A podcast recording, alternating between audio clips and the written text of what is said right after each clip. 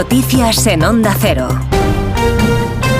Buenas tardes. La muerte en prisión del opositor ruso de Alexei Navalny ha provocado numerosas reacciones en los gobiernos occidentales, también entre la oposición a Vladimir Putin. Señalan todos directamente al presidente ruso como responsable de ese fallecimiento y exigen explicaciones y una investigación independiente sobre las circunstancias de la muerte de Navalny. Asunción Salvador. La ONU pide una investigación independiente y el secretario general de la OTAN, Stoltenberg, afirma que Rusia tiene preguntas muy serias que responder. Para el ucraniano Zelensky está todo claro. Obviamente fue asesinado por Putin, como miles de otros que han sido atormentados y torturados por culpa de esta única persona. Y para Estados Unidos también. Déjennos dejar claro que Rusia es responsable, cuenten lo que cuenten, ha dicho la vicepresidenta de Estados Unidos, Kamala Harris.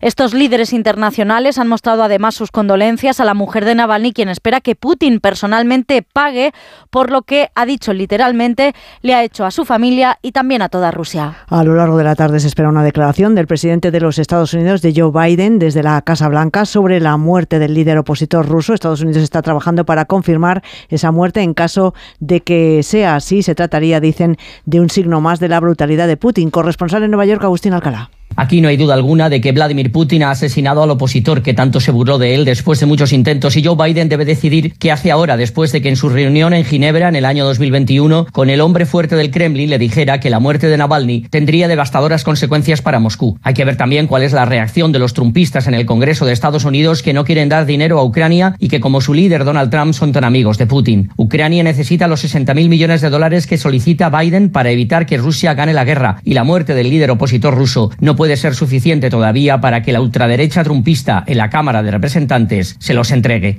La jueza Concepción Jerez ha acordado archivar la investigación de los hechos que ocurrieron la pasada Nochevieja junto a la sede nacional del partido del PSOE en la calle Ferraz cuando se ahorcó y apaleó un muñeco identificado con el presidente del gobierno, con Pedro Sánchez. Asegura la jueza que la falta de educación no es delito. En el auto, la titular del juzgado de instrucción 26 de Madrid asegura que las expresiones vertidas ese día no constituyen incitación al odio ni al presidente del gobierno ni al Partido Socialista y por tanto no deben ser perseguidas por la justicia. Añade que quizás no esté bien visto desde un punto de vista cívico y el lenguaje sea vulgar y soez y evidentemente podrían ser censurables desde esta perspectiva, pero la falta de educación no es delito. Puede ser desagradable para el aludido o sus partidarios, pero insiste la magistrada, no es delito. El Partido Socialista ya ha anunciado que va a recurrir al archivo judicial del caso del ahorcamiento de un muñeco simulando al presidente del gobierno Pedro Sánchez. Y en los mercados, mala jornada para la bolsa española que cierra la baja en contra de la tendencia del resto de mercados europeos. El IBEX 35 ha terminado la última sesión de la semana con un descenso del 0,41%, pierde la cota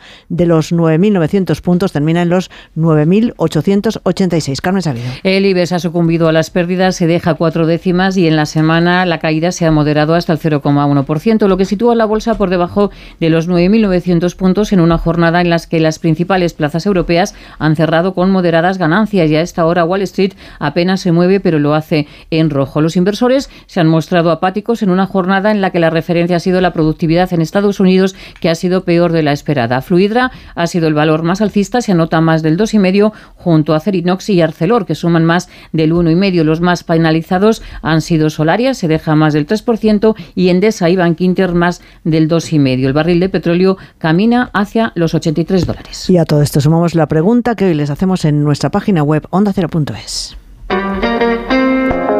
¿Comparte con la vicepresidenta Montero que la ejecución de los fondos europeos está siendo transparente? Pues no lo comparte una gran mayoría. El 94% de las personas que ha participado en la encuesta cree que sí, el 6% restante.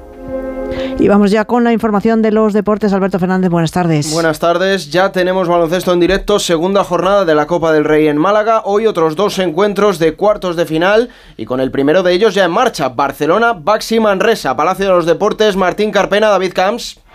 Muy buenas tardes, Alberto. Candidato al título del Barcelona ante la Cenicienta Manresa. Dice la mayoría que este es el cuarto de final a priori más desigual, pero sin opción al error. El Barça ante un ilusionado Manresa que está acompañado por más de un millar de aficionados. Empieza anotando Nicola Provítola para el Barça, pero responde Manresa con cinco puntos consecutivos de Taylor en el primer minuto y medio. Barcelona 2, Manresa 5 a las 9. La reedición de la última final de la Copa. El Unicaja, defensor del título, ante el Lenovo Tenerife, la afición malagueña que prepara un recibimiento al equipo cajista en los aledaños del Martín Carpena que registra como ayer un lleno absoluto en las gradas.